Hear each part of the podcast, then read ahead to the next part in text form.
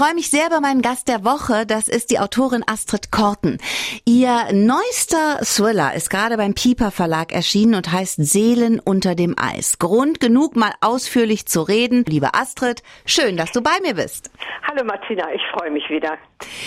Erzähl mir, mit dir zu plaudern. erzähl mir mal, warum dich das Schreiben so fasziniert. Ich mache es ja schon seit meiner Kindheit im Grunde genommen, weil ich unheimlich gerne ähm, schon früher Geschichten erzählt habe. Und irgendwann habe ich mir überlegt im, im Laufe meiner beruflichen Jahre, dass das, was man so an Erlebnissen hat oder an Menschen kennenlernt, dass man das doch irgendwo mal zu Papier bringen muss, weil das Interessante, also die, die wahre Geschichte ist ja das Leben. Und ähm, das mit ein wenig Fantasie äh, gepaart, das ergibt immer einen guten Krimistoff, finde ich. Wann hast du dich entschlossen, das zu deinem richtigen Beruf zu machen? Das war so in etwa vor, äh, ich muss mal überlegen, vor 15 Jahren. Und ich habe während meiner Zeit als äh, Unternehmerin habe ich immer im, am Flughafen die Leute beobachtet und mir so Notizen gemacht. Und das sind auch im Grunde genommen auch teilweise die Figuren meiner ähm, meiner Bücher. Und irgendwann nach dem Verkauf meiner Firma, ich hatte also ein pharmazeutisches Unternehmen, habe ich dann äh, gesagt, okay, jetzt mache ich mein Hobby zum Beruf.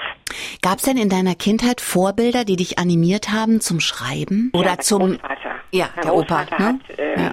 äh, im Grunde genommen äh, mir die Literatur nahegebracht. Er hat mir sehr viel vorgelesen und ich habe dann später auch in der Schule mit meinem Lehrer, der hat mich dann natürlich auch motiviert, weil es gab immer tolle Geschichten, die man äh, schreiben durfte und er war an für sich immer ganz angetan. Astrid, was fasziniert dich so an Thrillern? Warum ist das dein Lieblingsgenre? Also ich habe mich mal versucht mit einem Liebesroman, also ein, ein, ein wunderschöner Liebesroman und da habe ich festgestellt, dass sogar der ein bisschen ins, ins, äh, in die Spannung abgeglitten ist. Und dann habe ich mir überlegt, okay, es ist nicht dein Genre, dein Genre ist es. Ich finde spannende Geschichten unheimlich gut. Und vor allem, sie müssen natürlich zum Schluss einen richtigen Knall haben. Also es muss Überraschungen geben.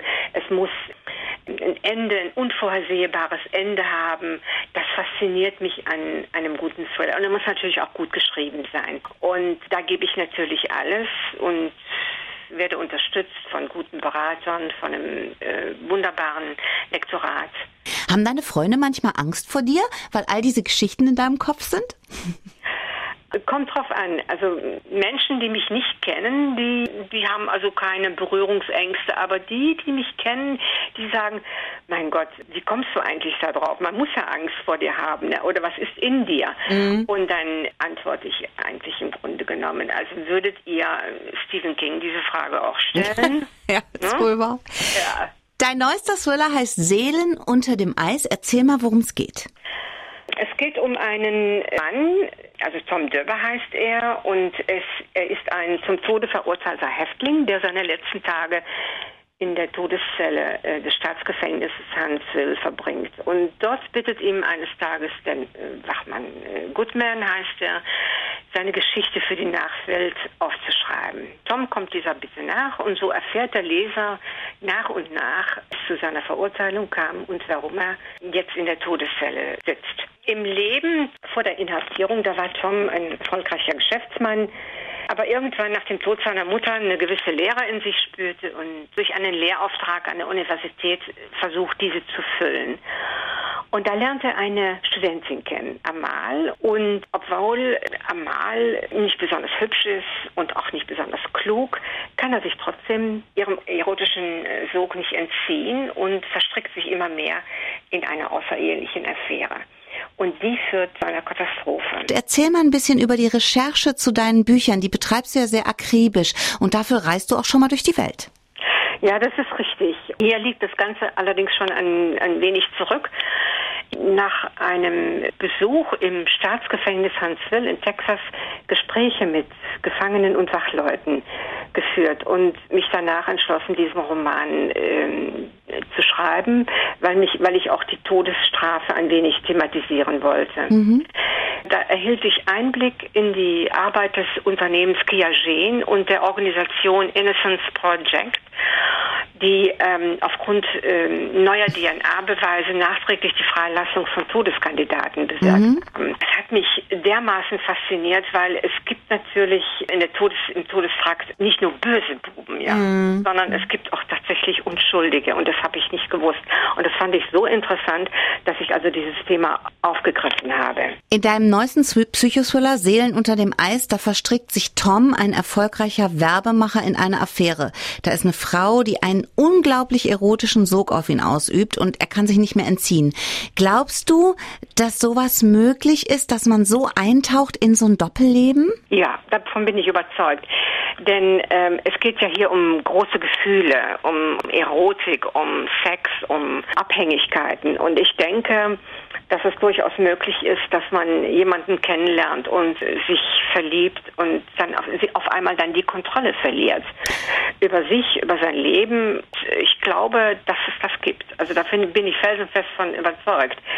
Denn ähm, sonst würde zum Beispiel der Mord an sich, ne, mhm der hat ja eine Aufklärungsrate in Deutschland von ca. 90 Prozent, weil es alles Beziehungstaten sind. Mm, mm, das stimmt schon.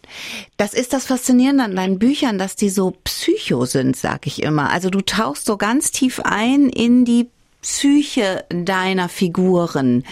Das ist doch manchmal auch ein bisschen anstrengend, oder? Das ist zwar anstrengend und ich weiß, ich kann das auch gar nicht so richtig erklären. Vielleicht liegt es daran, weil ich als Studentin habe ich mal bei einem Psychiater gearbeitet. Mm, mm. Und ich denke, dass es vielleicht, dass ich das davon mitgenommen habe. Äh, ich fand das ja total interessant. Mm, Glaube ich. Was, ja. was man da so alles erfährt und warum, warum manche Menschen eben so handeln, wie sie handeln. Dieses Buch hat mich wirklich gepackt. Astrid, Du hast gesagt, du liest uns ein Stückchen aus dem Buch. Welche Stelle hast du dir rausgesucht? Der Einstieg, also Tom in der Todeszelle. Mein Name ist Tom Döbbe, aber innerhalb der Mauern vom Paradies nennen sie mich Mozart. Seit ich in der ersten armen Lehre des Innenhofs meine Runden gedreht und dabei ständig das Allegro aus eine kleine Nachtmusik gepfiffen habe. Die anderen Insassen sahen verärgert zu mir her, und Stil, der seine Freiluftpausen stoisch auf der Bank am Gefängniszaun verbrachte und dabei ständig seinen stählernen Glatzkopf polierte, brüllte mich jedes Mal an, wenn ich an ihm vorbeikam. Ich solle mit dem Pfeifen aufhören, sonst würde er mich schon dazu bringen. Aber meine Gesundheit würde das nicht gut tun. Ich ignorierte diesen tätowierten Ochsen mit dem IQ eines Spatzen wie jeden anderen in der ersten Woche. Am nächsten Tag kam Steele im Innenhof direkt auf mich zu. Es war das erste Mal, dass ich sah, wie er sich über den Hof bewegte. Ich bekomme den Song nicht aus meinem Kopf, knurrte er und wollte wissen, was ich dagegen unternehmen würde. Das ist nicht irgendein Song, sondern das berühmte Allegro von Mozart, antwortete ich gelassen. Meine Aufklärung brachte mir eine geplatzte Oberlippe, eine Gehirnerschütterung und meine neue Identität ein. Außerdem erlangte ich ewigen Ruhm, denn als Reaktion auf Steels Kopfstoß trat ich den Glatzkopf reflexartig mit voller Wucht in die Hoden. Ich wusste bis zu diesem Tag nicht einmal, dass ich so verdammt hart zutreten konnte. Also so beginnt mhm. Seelen unter dem Eis. Sehr, sehr schön.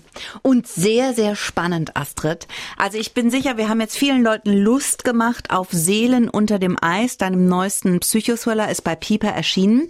Ich danke dir so sehr für dieses schöne Interview. Ich freue mich auf dein nächstes Buch und du schaffst es immer wieder, mich in deinen Bann zu ziehen. Ach, das ist aber schön, das zu hören. Ich freue mich auch immer wieder, deine Stimme zu hören und vor allem ähm, ist es auch immer wieder schön, diese Möglichkeit zu haben, auch mal meinen Lesern zu danken. Also ich wünsche euch allen ein, eine wunderschöne Herbstzeit. Wir haben ja äh, leider Gottes keine guten Zeiten in Deutschland im Moment, aber trotz allem, vielleicht trifft euch das eine oder andere Buch von mir und äh, ihr verbringt schöne Stunden damit. Und dafür danke ich euch. Alles Liebe für dich. Tschüss, Astrid. Tschüss.